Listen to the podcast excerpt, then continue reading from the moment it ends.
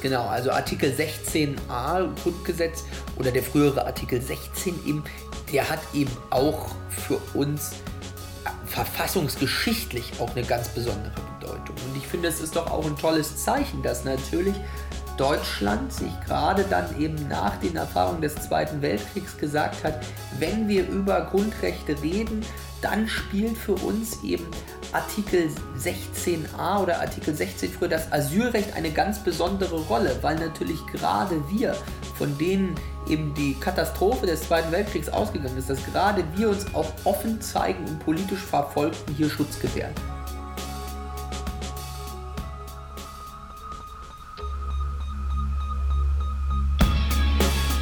In guter Verfassung. Der Grundgesetz-Podcast. Ich sage Hallo zu einer neuen Folge von unserem Grundgesetz-Podcast in guter Verfassung. Mein Name ist Rabia Schlotz und ich mache diesen Podcast hier zusammen mit ähm, Hajo Schumacher, der auch hier ist. Hallo Hajo. Ja, hallo und äh, beste Grüße aus der legendären Podcast-Küche. Äh, wir werden demnächst Führungen anbieten. Viele hundert Hörer haben bereits wissen wollen, wo wird dieser Podcast eigentlich aufgezeichnet. Ja, und wie sieht sie auch aus? Ja, aber das wird das Geheimnis bleiben. Das ist das Zauberhafte am Medium Radio oder Hören, äh, Kopfkino Man muss es sich an. vorstellen. Ja, Genau. viele Bücher. Genau, hier sind viele Ja. Bücher. Extrem analoge Küche. Ja, das stimmt. Worüber wollen wir heute sprechen? Wir sprechen heute über Artikel 16a. Es ist ein Mhm. eingeschobener Artikel, wie Mhm. uns der Buchstabe verrät.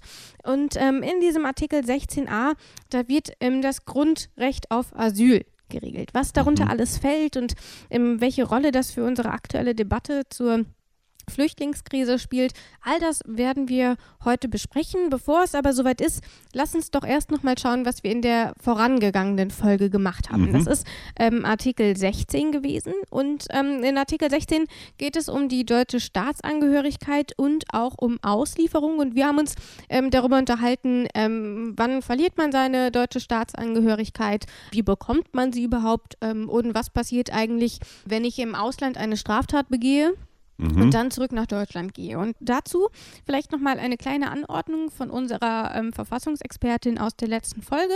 Das war nämlich Sina Vanessa Fontana von der Uni Göttingen. Und sie hat uns aufgeklärt, was denn eigentlich passiert, wenn ich im Ausland eine Straftat begehe, zurück nach Deutschland gehe ähm, und ähm, kann ich dann überhaupt belangt werden? Diese Mhm. Frage hat sie uns beantwortet. Das heißt jetzt aber nicht, dass es keine Strafverfolgung geben kann, weil eben deutsche Staatsangehörige der Hoheitsgewalt des deutschen Staates unterstehen, aufgrund der Personalhoheit, und zwar auch dann, wenn sie Straftaten im Ausland begehen. Das heißt, ein Deutscher würde auch für eine Straftat in einem anderen Staat in Deutschland belangt werden können. Und heute sprechen wir über ein Thema, das tatsächlich thematisch ähm, auch ziemlich nah ist. Es geht um, um Staatsangehörigkeiten, denn das Mhm. spielt ähm, beim Asyl natürlich eine wichtige Rolle.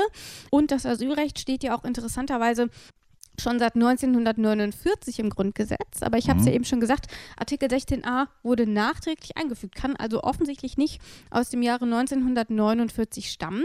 Und ähm, Artikel 16a stammt tatsächlich aus den 90er Jahren, denn auch dort ähm, hat man schon viel über Asyl diskutiert. Ähm, es gab die auch dort nochmal eine sogenannte Asylkrise und dann auch diesen Asylkompromiss, der Mhm. jetzt eben in 16a festgeschrieben ist. Und tatsächlich ist es so, dass ähm, nach den 40er Jahren, ähm, nach dem Krieg, zahlreiche Deutsche waren ja während der Kriegsjahre geflüchtet und haben auch Asyl gefunden. Sie wurden von anderen Staaten aufgenommen. Und dem wollte man natürlich Rechnung tragen, Mhm. weswegen man ein ziemlich weitreichendes Recht auf Asyl auch im Grundgesetz ähm, verankert hat. Und das ist insofern ganz spannend, weil ursprünglich war geplant, dass man quasi Asyl nur Deutschen gewähren soll, die zur Zeit des Krieges geflüchtet waren. Mhm. Und ähm, da hat man sich dann aber wieder dagegen entschieden, man hat das verworfen und hat sich dann für ein ziemlich weitreichendes Asylrecht entschieden, aufgrund eben dieser historischen Erfahrung. Und ähm, da stand dann eben hauptsächlich drin, dass es eben Asyl gibt, dass es ein weitreichendes Recht gibt. Und heute haben wir ja sehr viel mehr Einschränkungen. Und ich habe schon gesagt, das stammt aus der Zeit des Asylkompromisses in den 90er Jahren. Einige Hörer können sich vielleicht noch erinnern oder haben zumindest davon gehört, ähm, dass es in den 80er, 90er Jahren ja auch große Flüchtlingsströme ähm, nach Deutschland gegeben hat. Und ähnlich wie jetzt auch aus dem Jahre 2015 hat das zu einer deutschlandweiten Debatte geführt, ähm, aber eben auch zu erheblichen Ausschreitungen, Brandanschlägen. Mhm. Also es war eine furchtbar brisante Situation, eine Mhm. sehr angespannte Situation. Und im Zuge dessen hat man sich dann eben auf ein neues Asylrecht geeinigt. Man hat es stark eingeschränkt. Und ich habe lange überlegt, wie ich das formulieren kann, ohne dass es zynisch klingt. Mhm. Aber eigentlich kann man es so zusammenfassen, man hat so lange ein großzügiges Asylrecht gewährt, bis es tatsächlich genutzt wurde und dann hat man es Mhm. eingeschränkt. Man hat es stark eingeschränkt und trotzdem ist es heute noch ein sehr starkes Recht, gerade auch im Vergleich zu anderen Ländern, wie die das Mhm. Asylrecht geregelt haben. Das ist ja immer auch nochmal eine Komponente, dass man sich den Vergleich anschaut. Das also erstmal zu dieser historischen, ähm, zu dieser historischen Variante, wie wir überhaupt zu Artikel 16a gekommen sind, über den wir jetzt dann auch tatsächlich sprechen werden. Und damit wir das können, würde ich sagen, wir werden auch dann nochmal über den Asylkompromiss sprechen. Damit wir aber erstmal überhaupt irgendwas in der Hand haben, hören wir doch einfach mal in ähm, Absatz 1 rein und gucken erstmal, was da drin steht. Absatz 1. Politisch Verfolgte genießen Asylrecht. Wollen wir das einfach mal ein bisschen auseinandernehmen? Was würdest du denn darunter verstehen? Es sind ja auch wie so häufig nur sehr wenige Worte, die aber eine unglaubliche Tragweite haben. Ja, und auch hier sind wir wieder gleich bei definitorischen Fragen. Was ist eigentlich ein politisch Verfolgter? Ja. Ähm, das kann ja ganz, ganz vieles sein. Das kann der klassische Dissident sein, der in irgendwelchen autokratischen Staaten von Folter, Tod äh, oder sowas bedroht ist. Das kann aber auch äh, jemand mit dem falschen, in Anführungsstrichen, Glauben sein, Ja. mit äh, einer sexuellen Orientierung, die in anderen Ländern so nicht geduldet wird oder verboten ist. Das ist die eine Frage, wie definieren wir politisch verfolgt? Und zweitens, genießen Asylrecht. Das Mhm. klingt ja erstmal sehr umfänglich, Ja. aber ist das befristet? Ist das eingeschränkt? Äh, Und da sind wir jetzt bei Fragen, ähm, wie viel äh, Unterstützung bedeutet Ja. das? Ja, dann sind wir bei der ganz praktischen Frage, kriegen die Menschen Geld oder Lebensmittelgutscheine? Ähm, können die sich frei bewegen, Stichwort Residenzpflicht, oder müssen die an einem Ort bleiben? Ja. Also ist dieses Asylrecht praktisch gleichbedeutend mit allen Rechten, die das Grundgesetz zur Verfügung Mhm. stellt? Oder äh, ist es dann doch nur so eine Art zweiter Klasse Recht? Das ist eine furchtbar spannende Frage, äh, mit der wir uns auch beschäftigen wollen. Und zwar immer natürlich auch mit unserem Verfassungsjuristen, den wir hier immer oder die wir hier in, in, in großer Zahl immer als Unterstützung in unseren Podcast-Folgen haben. Und in dieser Folge ist es jemand, ich bin gestern Abend ganz heimlich ins Paul-Löbe-Haus gefahren. Das ist eines Mhm. unserer Regierungshäuser hier in Berlin. Nee, nicht Regierungshäuser, sondern Parlamentshäuser. Parlamentshäuser. Großer Unterschied. Mhm. Genau. Ähm, und ähm, kurz nur am Rande, ähm, Paul Löbe hat übrigens auch am Grundgesetz mitgewirkt, nachdem dieses Gebäude Mhm. benannt ist. Das war also eigentlich ganz passend. Und auf jeden Fall habe ich mich im Paul Löbe Haus mit Philipp Amthor getroffen. Mhm. Er ist äh, Mitglied des Bundestages und war ja auch schon mal bei uns im Grundgesetz-Podcast ähm, zu hören. Ich glaube, es war Artikel 4, die Religionsfreiheit. Mhm. Und auf jeden Fall habe ich mich mit ihm getroffen und für alle nochmal, die noch gar nicht so richtig auf dem Schirm haben, wer Philipp Amthor ist, hier nochmal ein kurzer Einspieler zu seiner Person. Der Hotshot. Philipp Amthor gehört seit 2017 dem Deutschen Bundestag an. Er ist dort der zweitjüngste Abgeordnete, in der Unionsfraktion sogar der jüngste. Amthor hat in Greifswald Rechtswissenschaften studiert. Derzeit promoviert er zum Thema Staatswohl und Staatsgeheimnisse zwischen Regierung und Parlament. Und eben auch für ähm, diesen Artikel, Artikel 16a, ähm, habe ich mit ihm gesprochen. Und deswegen, vielleicht sollten wir ihn einfach mal fragen, du hast die Frage aufgeworfen, wer ist überhaupt politisch verfolgt? Wer fällt darunter? Mhm. Und dann die zweite Frage natürlich auch, was ergibt sich daraus? Mhm. Was bedeutet konkret Asyl? Mhm. Ähm, und das sind alles Dinge, die ich mit ihm besprochen habe. Und ich würde sagen, wir hören einfach mal kurz rein, was er dazu zu sagen hat. Er hat Mhm. es auch ein bisschen aufgedröselt und wir gehen einfach mal der Reihe nach durch.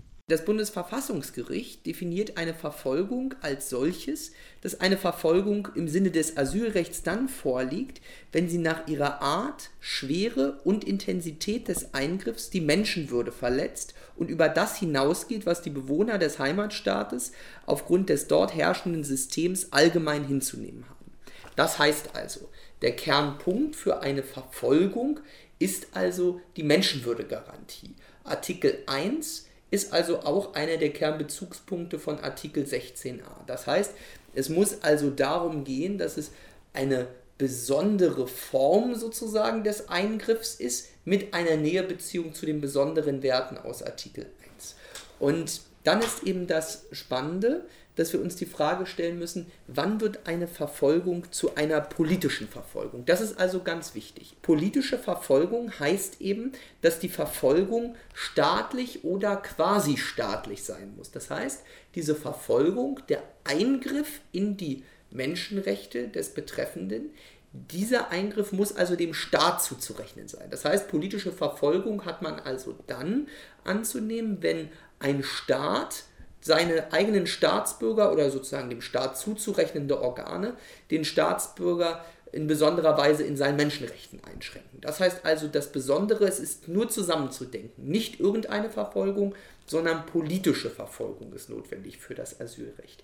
Die Frage, was die ganz typische äh, Verfolgung ist, da ist es eben wichtig, diesen Zusammenhang darzustellen, zu sagen, was ist ein typisches Asylmerkmal. Da gibt es immer wieder in der Rechtsprechung des Bundesverwaltungsgerichts, aber auch des Bundesverfassungsgerichts verschiedene Aufzählungen. Typischerweise geht man von einem Katalog aus, zu dem eben Religion, Nationalität oder die Zugehörigkeit zu einer bestimmten sozialen Gruppe oder auch politische Überzeugung gehören.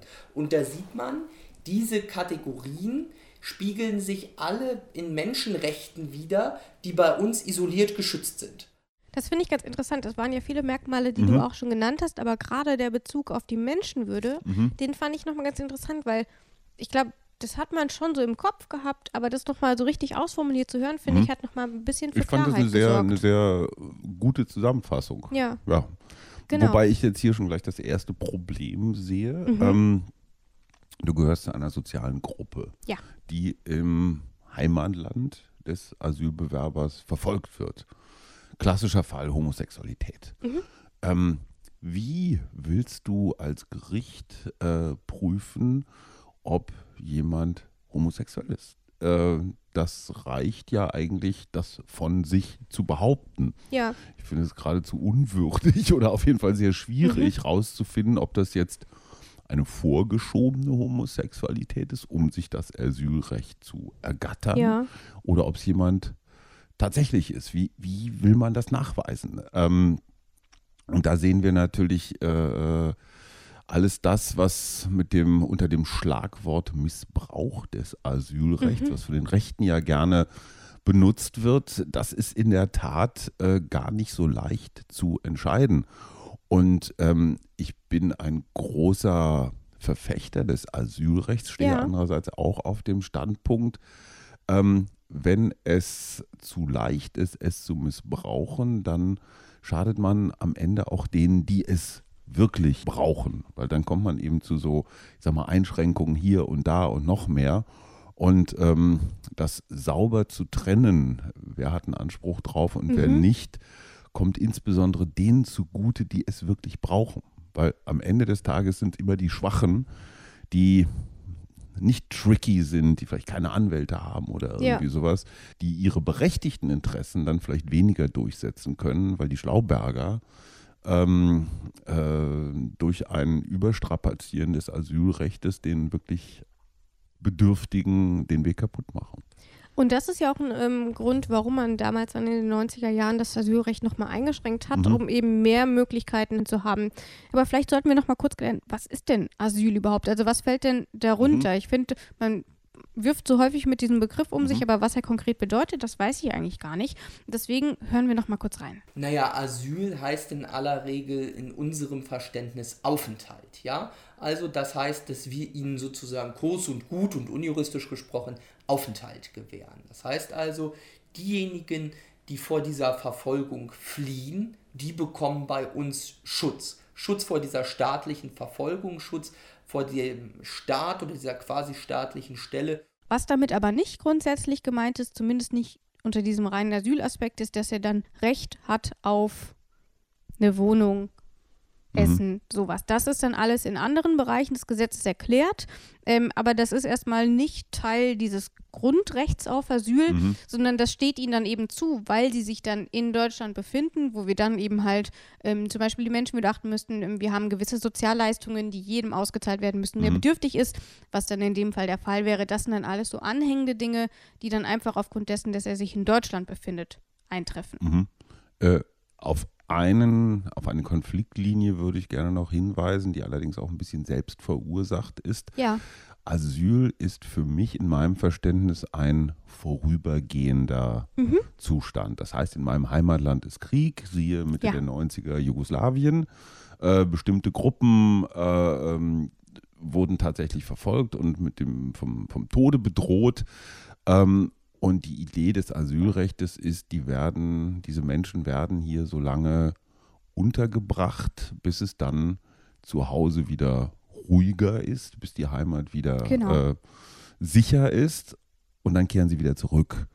Ähm, das heißt, Asyl- und Bleiberecht, das ist schon mal eins. Und der dritte Punkt, Einwanderung. Wir ja. wissen alle, schrumpfende Gesellschaft, demografische mhm. Veränderungen. Wir brauchen in Deutschland Einwanderung, die klassische qualifizierte Kraft für Pflege äh, ist, ist, so der, der ganz normale Fall, aber auch Fachkräfte und ja. all sowas. Und diese Vermengung von Menschen, die völlig zu Recht nach Deutschland kommen wollen, um hier zu arbeiten, um natürlich dann auch durch Steuern ihren Beitrag zu leisten, vielleicht sogar mit dem Ziel, eines Tages mal die deutsche Staatsbürgerschaft mhm. zu kriegen, was ja alles möglich ist. Das verschwimmt, verschwamm in der Vergangenheit vielleicht noch ein bisschen mehr, aber es, es geht ja seit Jahrzehnten der der Ruf, ein Einwanderungsgesetz zu ja. schaffen, um das zu trennen von Asyl. Mhm. Weil viele Menschen denken, wenn sie den, ich mal, sag mal, auf dem Wege des Asylgesuches äh, eine Einwanderung herbeiführen wollen, dann werden da einfach zwei, zwei Ziele, zwei Ideen, mhm. Rechte und Pflichten vermengt. Das ist aber einer Unklarheit in der deutschen Gesetzgebung geschuldet, weil es immer noch kein so richtig belastbares Einwanderungsgesetz gibt. Es gibt zwar das Fachkräftezuwanderungsgesetz, ja. äh, darf um Gottes Willen nicht Einwanderungsgesetz heißen, weil Teile der Konservativen das irgendwie ablehnen, weil sie immer noch finden, mhm. Deutschland sei kein Einwanderungsland. Irgendwie ist jedes Land ein Einwanderungsland, übrigens auch ein Auswanderungsland. Ähm, und da herrscht viel Durcheinander, weil das eine mit dem anderen dann immer irgendwie vermischt und juristisch unklar behandelt wird. Genau, natürlich gerade auch in der öffentlichen Diskussion, wo auch viel durcheinander geworfen wird. Deswegen hier nochmal kurz abschließend zu Absatz 1 die Klarstellung. Hier geht es tatsächlich erstmal nur um politisch Verfolgte. Dass es noch andere Formen des Asyl gibt, darüber werden wir noch sprechen. Mhm. Aber das ist erstmal nichts, was ähm, unter den Bereich von Artikel ähm, 16a fällt. Das also erstmal dazu, um das Ganze auch noch mal ein bisschen mhm. zu trennen. Wobei 16a natürlich ein, ich sag mal, eine Eingangstür wäre auch für andere Interessen. Genau, zum Beispiel. Legitime Interessen. Ja, genau. Und ähm, dass man das ein bisschen einschränken kann, das haben wir schon gehört, und wie das stattfindet. Ähm, das passiert dann eben in den folgenden Absätzen und wir gehen die der Reihe nach mal durch. Und deswegen hören wir jetzt erst einmal den Absatz 2 und gucken dann, was da drin steht. Mhm. Absatz 2 auf Absatz 1 kann sich nicht berufen, wer aus einem Mitgliedstaat der Europäischen Gemeinschaften oder aus einem anderen Drittstaat einreist, in dem die Anwendung des Abkommens über die Rechtsstellung der Flüchtlinge und der Konvention zum Schutze der Menschenrechte und Grundfreiheiten sichergestellt ist. Die Staaten außerhalb der Europäischen Gemeinschaften, auf die die Voraussetzungen des Satzes 1 zutreffen, werden durch Gesetz, das der Zustimmung des Bundesrates bedarf, bestimmt. In den Fällen des Satzes 1 können aufenthaltsbeendende Maßnahmen unabhängig von einem hiergegen eingelegten Rechtsbehelf vollzogen werden. Das ist quasi wie Dublin 3, mhm. aber es ist nicht die Grundlage für Dublin 3. Aber das Ergebnis ist letzten Endes das gleiche.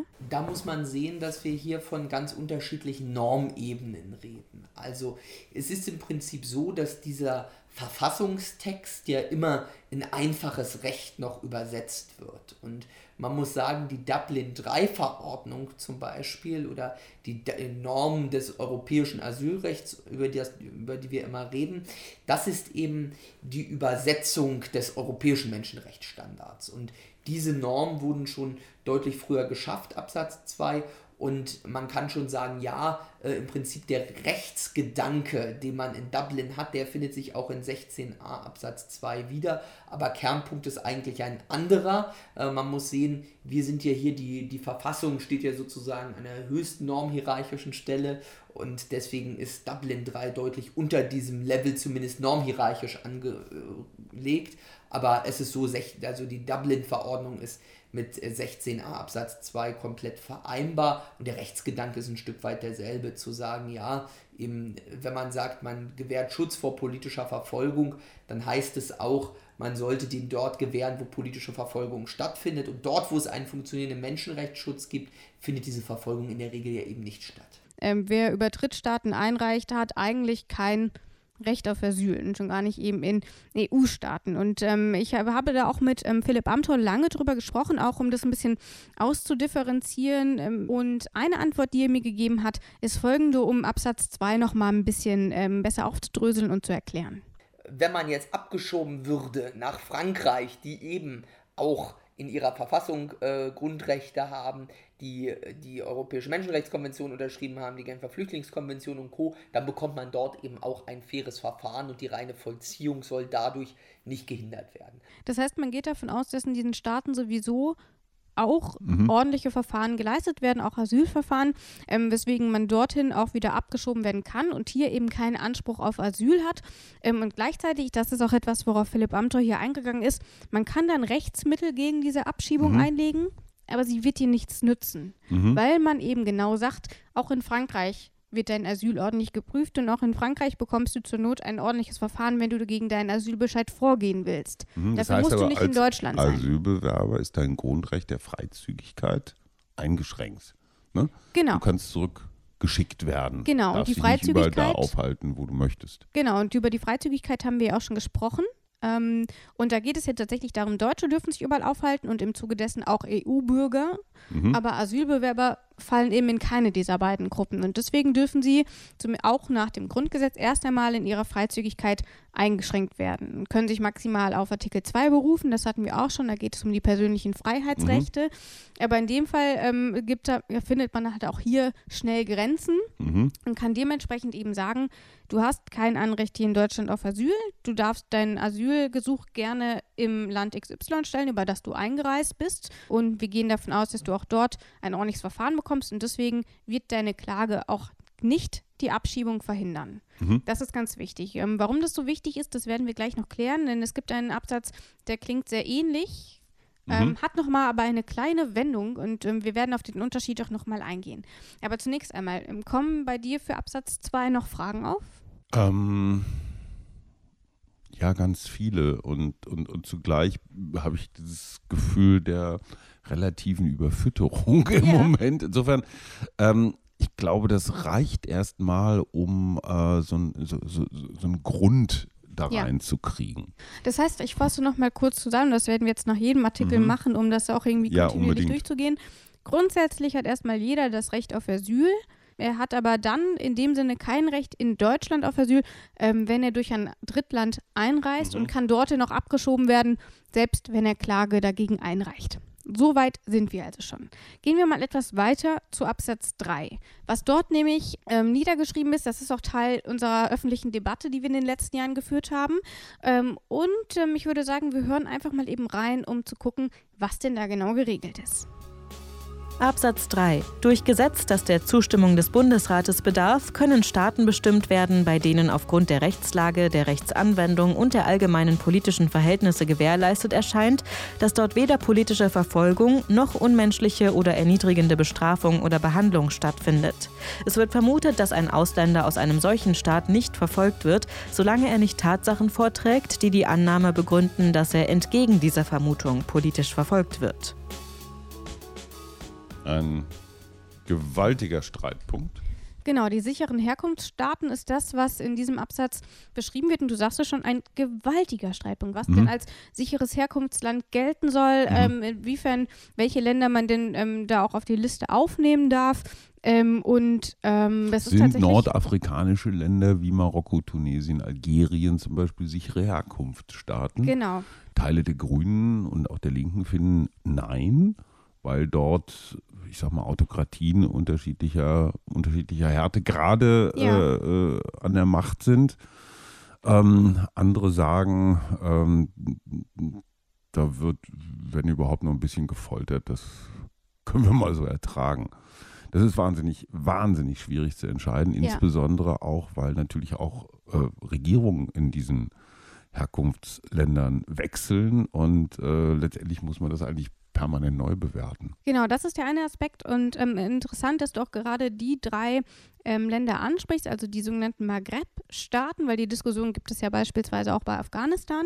Ähm, aber gerade die Diskussion über diese Maghreb-Staaten, also in dem Fall ist es ähm, Tunesien, Marokko. Marokko, ähm, Algerien. Algerien. und tatsächlich auch Georgien, was nicht zu den Maghreb-Staaten Mhm. gehört, wo es aber auch die aktuelle Diskussion gibt. Mhm. Und zwar so aktuell, dass wir aktuell tatsächlich gar nicht sagen können, wie es ausgeht. Denn derzeit ähm, gibt es einen Gesetzesentwurf vom Innenminister Horst Seehofer, der Mhm. wurde mittlerweile im Bundestag schon ähm, verabschiedet, Mhm. muss jetzt aber noch durch den Bundesrat. Mhm. Und da soll eben entschieden werden, ob diese vier Länder, die ich gerade genannt habe, als sichere Herkunftsstaaten deklariert werden.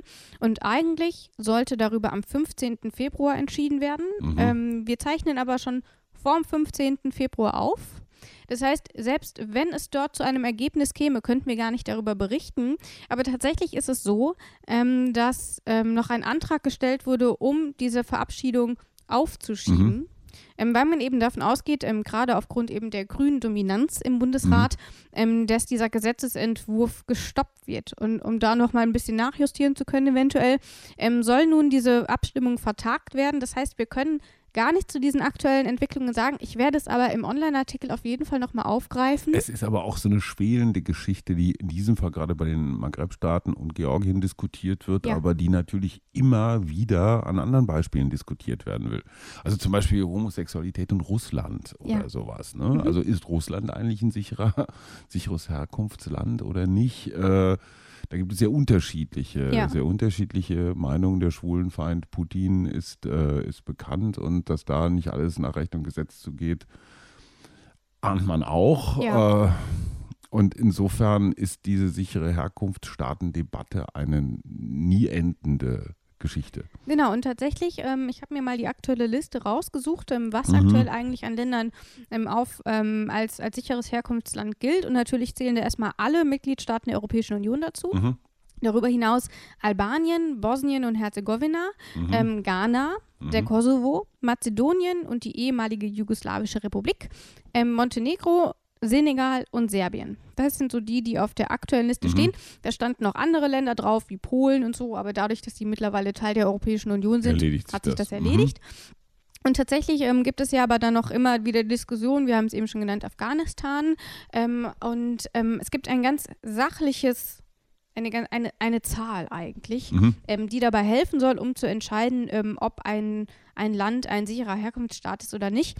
Ähm, und das ist der Fall, wenn ähm, die Anerkennung unter 5% liegt, äh, wenn man sich auf Artikel 16a beruft. Mhm. Also wenn unter 5% der Asylbescheide, die sich als politisch Verfolgte ähm, dort ähm, präsentieren, wenn diese Anerkennung unter 5% Eine liegt, 5%-Klausel auch so ein da. Das Mhm. ist nicht festgeschrieben im Gesetz oder so, Mhm. aber das ist das, woran sich gerade die konservativen Mhm. Kreise auch orientieren. Ähm, natürlich gibt es noch viele andere Gründe, warum man dann Asyl bekommen kann, eben die Genfer Flüchtlingskonvention beispielsweise. Mhm. Ähm, aber tatsächlich ist es so, dass diese Anerkennung nach 16a ein Argument sein kann, um ein Land zum sicheren Herkunftsstaat zu machen. Was hier aber nicht zwangsläufig heißt, dass Leute, die dort einen Antrag stellen, kein Asyl mehr bekommen, wie mir ähm, Philipp Amthor erklärt hat.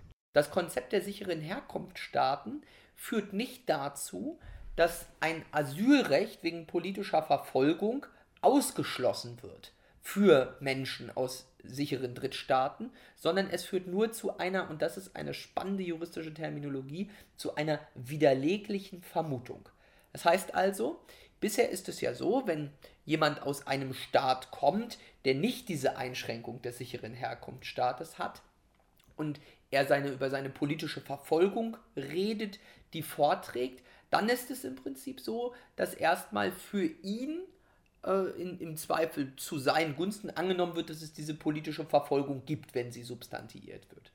Im Fall von sicheren Drittstaaten ist es aber so, dass man ein Stück weit, ja, die Beweislast nahezu, um den Begriff etwas untechnisch zu verwenden, umdreht. Man sagt, man kann davon ausgehen, dass in einem sicheren Drittstaat in der Regel keine politische Verfolgung stattfindet. Mit der Ausnahme allerdings, dass derjenige, der das Asylrecht begehrt, gleichwohl darlegen kann, dass es eine politische Verfolgung gibt. Und das ist natürlich schon, ich, ich verstehe den Ansatz, Mhm. aber wenn man sich überlegt, du hast das vorhin schon gesagt, ja, wie will ich denn eine politische Verfolgung weisen. Das finde ich furchtbar schwierig. Ich glaube, wenn man belegen kann, dass man in der Opposition ist oder so, das geht noch relativ einfach. Aber wenn man zum Beispiel aufgrund von, von Überzeugungen, von Religion. solchen solche Sachen, Ja. das stelle ich mir unglaublich schwierig vor, wie man dann selber als Einzelperson belegen soll, Mhm. dass Ein, ich doch verfolgt werde. einer der Gründe natürlich auch, warum diese Verfahren so lange dauern. Nicht? Weil die Gerichte Ja. ähm, unterstellen wir ihnen einfach mal Gründlichkeit, äh, das natürlich Einzelfall für Einzelfall prüfen müssen. Aber gerade bei den sicheren Herkunftsstaaten ist dieses, dieses Faktum, der kommt aus einem sicheren Herkunftsstaat, ein Argument dafür, um beispielsweise ein, ein, ähm, ein schnelleres Verfahren durchzuführen. Das heißt, du wirst dann noch zeitlich, kommst du langsam in die Bredouille, bis es zu deiner Abschiebung kommt. Was ja dann durchaus auch ein Aspekt ist, warum es so umstritten ist. Ja. Wobei man hier sagen muss, es geht nach wie vor nur um die politische Verfolgung. Mhm. Sagen wir mal, ähm, Afghanistan wird zu einem sicheren Herkunftsland erklärt. Mhm. Dann geht man davon aus, dass es keine politische Verfolgung gibt, was aber nicht bedeutet, dass man nicht aufgrund der Kriegszustände Mhm. vor Ort nicht dennoch Asyl bekommen kann. Terrorakte, ja, genau. Nur eben nicht in Bezug auf 16a. Mhm. Ähm, das nochmal, um das ganz deutlich darzustellen, das bedeutet nicht, dass man kein Recht auf Asyl hat und scheinbar auch keinen Grund hat, sondern nur, dass es eben nicht die politische Verfolgung ist in Mhm. der Regel. Äh, Wie Da gesagt, umstritten würde ich mich auch nicht drauf verlassen, aber da sind so wir ist es. dann auch bei diesem, bei diesem Konstrukt der Duldung. Ja. Ne? Also, dass du eig eigentlich, nach eigentlich Mhm. folgt immer eine Lüge, dass du, nach, dass du eigentlich gar nicht so ganz richtig die Asylkriterien erfüllst, aber doch angenommen wird, dass eine Abschiebung mit, ja, mit Lebensgefahr verbunden ist und dann wirst du halt geduldet. Genau. Das ist also das, was unter Absatz 3 fällt. Ich glaube, wir könnten noch furchtbar lange über die sicheren Herkunftsstaaten debattieren. Ich würde sagen, wir gehen trotzdem erstmal weiter zu Absatz 4. Mhm. Denn dort kommen wir zu einem Artikel, wo ich vorhin schon gemeint habe, dass der sehr ähnlich ist zu Absatz 2. Und warum, das hören wir jetzt einfach direkt am besten mal selbst. Absatz 4. Die Vollziehung aufenthaltsbeendender Maßnahmen wird in den Fällen des Absatzes 3 und in anderen Fällen, die offensichtlich unbegründet sind oder als offensichtlich unbegründet gelten, durch das Gericht nur ausgesetzt, wenn ernstliche Zweifel an der Rechtmäßigkeit der Maßnahme bestehen. Der Prüfungsumfang kann eingeschränkt werden und verspätetes Vorbringen unberücksichtigt bleiben. Das Nähere ist durch Gesetz zu bestimmen. Und das klingt ja irgendwie, finde ich, auf den ersten Blick sehr ähnlich. Mhm. Ähm, aber hier ist eben der Unterschied, und ich, ich formuliere das jetzt einfach mal bewusst laienhaft, dass ich, ich kann Klage einreichen und in dem Fall führt diese Klage dazu, dass das Abschiebeverfahren gestoppt wird, Mhm. weil es eben doch noch erhebliche Zweifel gibt. Aber ob ich das richtig verstanden habe, weil ich finde, das klingt so gleich, Mhm. ähm, das soll am besten nochmal Philipp Amthor erklären, ähm, denn der weiß das wahrscheinlich sehr viel besser. Man muss sich also den Fall vorstellen. Jetzt äh, bin ich ein Drittstaatsangehöriger, der unter das sichere Herkunftsland fällt äh, und der dann nach Deutschland kommt und dann droht mir die Abschiebung, weil dann gesagt wird, ja, also du hast hier aber kein Bleiberecht, weil du kannst dich nicht auf 16a berufen. Jetzt denken wir uns mal alle anderen Normen europarechtlich weg, wir denken nur mal 16a. Dann wird gesagt, wenn du kannst dich nicht auf 16a berufen, dann könnte ich im Regelfall sagen, ja, ja, ja, ich glaube aber schon, dass ich das aus Gründen A, B, C, D, E doch kann. Und ich lege jetzt eine einstweilige Anordnung beim Verwaltungsgericht ein.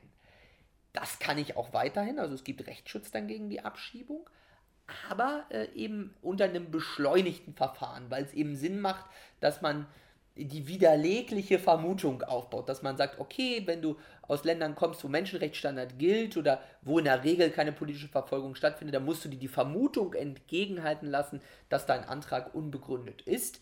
Und deswegen ist das so ein bisschen die Einschränkung. Und deswegen ist also 16a Absatz 4 eine technische Norm, die sich auf die Frage bezieht, wie ist es, wenn ein Drittstaatsangehöriger Rechtsschutz sucht, einstweiligen Rechtsschutz vor dem Verwaltungsgericht gegen eine aufenthaltsbeendende Maßnahme.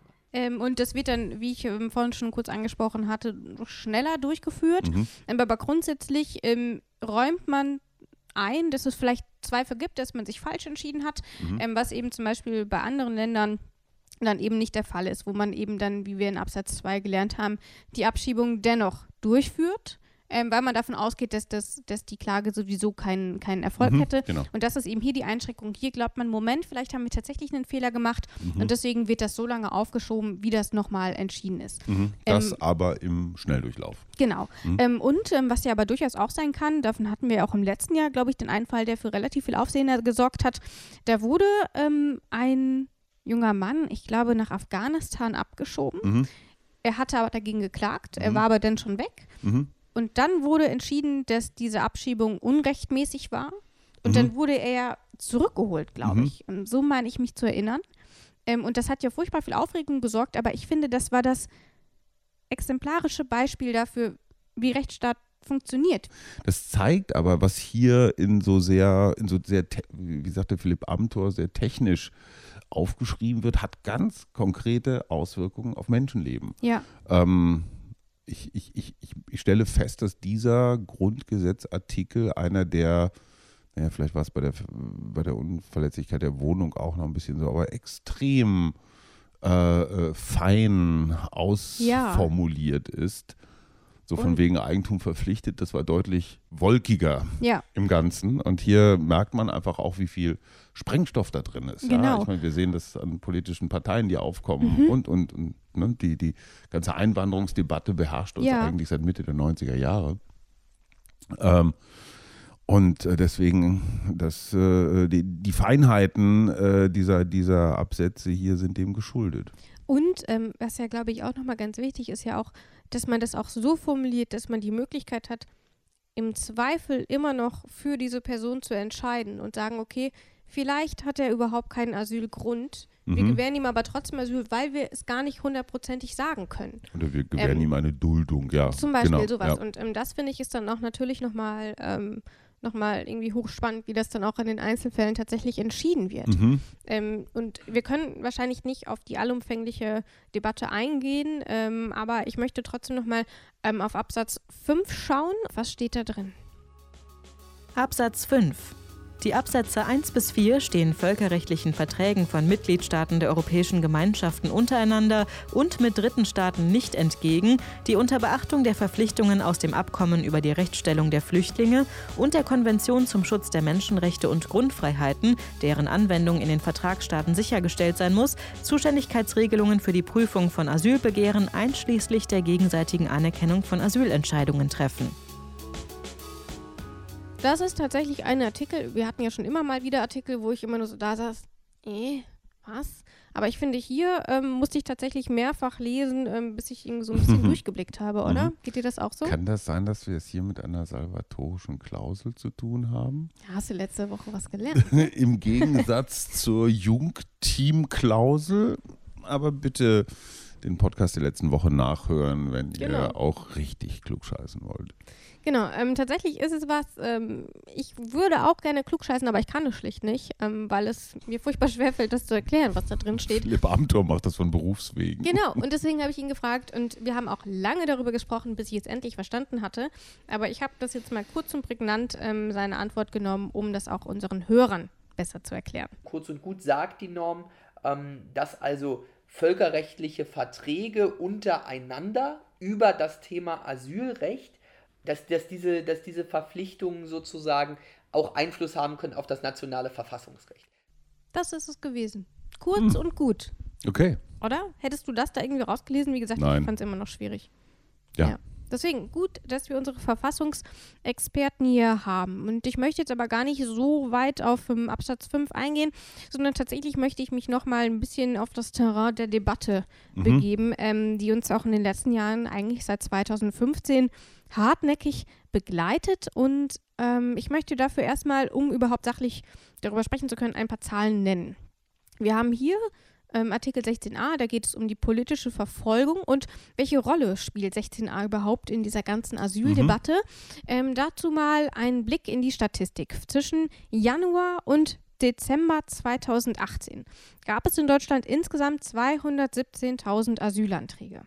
Und nach 16a wurden dementsprechend nur 2.841 Prozent gestellt. Das sind 1,3 Prozent. Ich wollte gerade sagen, ein gutes Prozent. Ja. Und man denkt immer, hey, Asyl ist doch das Riesenthema. Nee, ist es gar nicht. Also Asyl ist Weil das Riesenthema, aber nicht nach 16a im Grundgesetz. Ja, genau. Also das, du fasst es natürlich wie immer brillanter zusammen.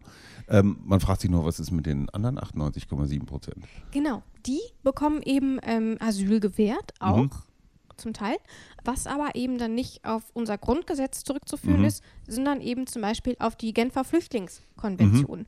wo eben nochmal andere Gründe genannt werden, außerhalb dieser politischen Verfolgung, Mhm. eben ganz klassisch Bürgerkriegszustände Mhm. im Land. Das haben wir gerade Du bist Ähm, nicht politisch verfolgt, weil genau. du vor Krieg fließt. Genau, deswegen Mhm. kriege ich nach 16a Mhm. kein Asyl.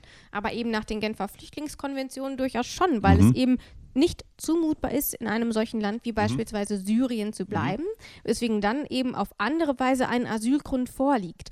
Und ähm, vielleicht nochmal zur Einordnung, ähm, weil man sagt, ja gut, im letzten Jahr sind die Asylanträge ja auch massiv zurückgegangen, das stimmt. 2017 hatten wir 600.000 Asylanträge und davon waren nur 0,7 Prozent mit 16a ähm, gerechtfertigt. Also man sieht, das ist ungefähr eine ähnliche Größe. Ähm, und tatsächlich, ähm, was natürlich ganz interessant ist, ähm, weil wir ja gerade vor einigen Monaten auch ganz kurz, wurde ja relativ schnell abgewürgt, auch die Debatte dazu hatten, ob wir 16a nicht nochmal überdenken müssten. Mhm. Und Da, da bellen wir den falschen Baum an, offenbar. Genau, nicht? und das ist natürlich, wenn ich mir die Zahlen anhöre, eine Mhm. absurde Idee. kann man, kann man es sagen, also nach meinem laienhaften Wissen gibt es verschiedene, ich sag mal, Qualitäten von Mhm. Schutzgewährung durch den deutschen Staat. Ja. Das Asylrecht ist sozusagen Premium, also wenn Mhm. du äh, einen Asylgrund glaubhaft machen kannst und zu diesen 1,3 Prozent gehörst, dann bist du hier erstmal sicher mit einer relativen Menge von Rechten und Ansprüchen. Ja. Wenn du zu denen der äh, unter die Genfer Flüchtlingskonvention fällst, dann sind dann, dann, dann bist du eher nur noch so Economy äh, von deinem Status Mhm. her und dann gibt es noch eine dritte Variante, das ist eben diese Duldung, glaube Ja. ich. Ne? Das, daraus lässt sich gar kein großer Rechtsanspruch ableiten, sondern da bist du, ich glaube, es wird jährlich geprüft äh, und da bist du praktisch am unsichersten, ähm, was, was, was das Hierbleiben Ja. angeht. Also da gibt es schon ein eindeutiges Drei, Dreiklassenrecht. Ähm, was, was mich äh, was mich umtreibt, ist zum Beispiel ein Vorschlag, ich glaube, es waren die dänischen Sozialdemokraten, die gesagt haben, ist das Asylrecht eigentlich, also unsere Schutzaufgabe als dänischer Staat, äh, gilt das eigentlich nur für unser Staatsgebiet Mhm. oder aber können wir auch durch durch viel Geld, das wir zum Beispiel dem äh, UNHCR, dem Flüchtlingshilfswerk der Vereinten Nationen geben, können wir auch dafür sorgen, dass zum Beispiel Kriegsflüchtlinge Ja, jetzt nicht erst aus Syrien nach Dänemark kommen, sondern Zauberwort heimatnah, also mhm. gleich auf der anderen Seite der syrischen Grenze in diesen etwas gespenstischen Zeltstätten untergebracht werden, was natürlich eine Rückkehr äh, Ja. erleichtert und kommen wir unserer Asyl- oder Schutzverpflichtung auch nach, indem wir Geld dafür geben. Ja. Ähm, klassischer Fall, äh, der Deal mit der Türkei genau. äh, und Herrn Auch häufig Erdogan kritisiert. auch häufig kritisiert. Ja, aber kann man sich äh, im besten Fall seinen Asylverpflichtungen so stellen Ja. oder ist das eher eine äh, vorsichtige Form des sich aus, dem, aus, aus der Verantwortung stehlen? Genau, das ist, glaube ich, so ein zweiseitiges Schwert, weil einerseits sagt man, damit erleichtert man es diesen Leuten, sie müssen nicht diese gefährliche, diese furchtbar gefährliche Flucht auf sich nehmen, Mhm. dass sie nach Europa kommen, über das Mittelmeer, Mhm. über die, ähm, über die viel kritisierte Balkanroute. Mhm. Das sind so die einen Dinge, aber gleichzeitig schiebt man sie dann noch irgendwie so ein bisschen weg. Man will So. sie selber nicht im Land haben und lässt sie dort in teilweise ja elendigen Mhm. ähm, Flüchtlingslagern Und dann auch zurück. Andererseits verbunden mit dieser Idee der Hotspots, also Ja. wo man praktisch die, das gesamte ähm, Bewerbungssystem um Asyl und und und auslagert. Ja. Also nicht hier Gerichte damit befasst, sondern ich sag mal in so mobilen, wie muss man sich das vorstellen, in Containern oder so sitzen Ja. dann deutsche Richter und entscheiden auf türkischem, auf syrischem, auf irakischem, ich weiß nicht was, Boden, libyschem, ähm, Hadraber Anspruch auf Asyl. Und dass man dann diese 1,3 Prozent, die tatsächlich, äh, denen das Asylrecht Mhm. zugestanden wird, die kann man dann auch tatsächlich dann einfliegen nach Deutschland. Also Ja. denen diese, diese gefährliche Reise zum Beispiel ersparen, wo viele, viele Kritiker des Asylrechts sagen, soweit kommt das noch. Jetzt fliegen wir die Flüchtlinge auch noch hier Ja. mit der Lufthansa ein. Aber das ist ja tatsächlich die Krux. Man kann Asyl in Deutschland nur in Deutschland stellen. Man Mhm. kann es nicht in den Ländern machen, um sie dann sicher hierher zu bringen, wenn sie einen Asylgrund haben. Ähm, und das ist eben das, man muss in Deutschland sein, um Asyl zu stellen. Und das ist ja auch dann häufig ein Kritikpunkt. Das wird uns die nächsten Jahre, wenn nicht Jahrzehnte, womöglich sogar zunehmend beschäftigen, weil ne, die Festung und der Luxusdampfer Europa in seiner Attraktivität Ja. ist natürlich ungeschlagen. Und damit würde ich sagen, wir könnten sicherlich noch ewig darüber sprechen, gerade auch über Artikel 16a, aber auch grundsätzlich ähm, über das Thema des Asyls. Ähm, trotzdem würde ich, glaube ich, sagen, das, das sprengt den Rahmen. Wir haben weder die Zeit noch die Expertise, um das tatsächlich zu tun. Aber wir haben eine Und- Menge gelernt. Wir haben auf jeden Fall eine Menge gelernt und ich fand es auf jeden Fall ähm, wieder sehr spannend. Und auch in unserer kommenden Folge soll es nochmal spannend werden, denn wir sprechen ähm, über das Petitionsrecht, also etwas gänzlich anderes. Und ähm, wir werden dann auch nicht mehr mit Philipp Amthor sprechen, sondern in der kommenden Folge ist es Alexander Thiele, der uns Mhm. wieder einmal unterstützt. Und ähm, dann würde ich sagen, tschüss. In guter Verfassung. Der Grundgesetz-Podcast.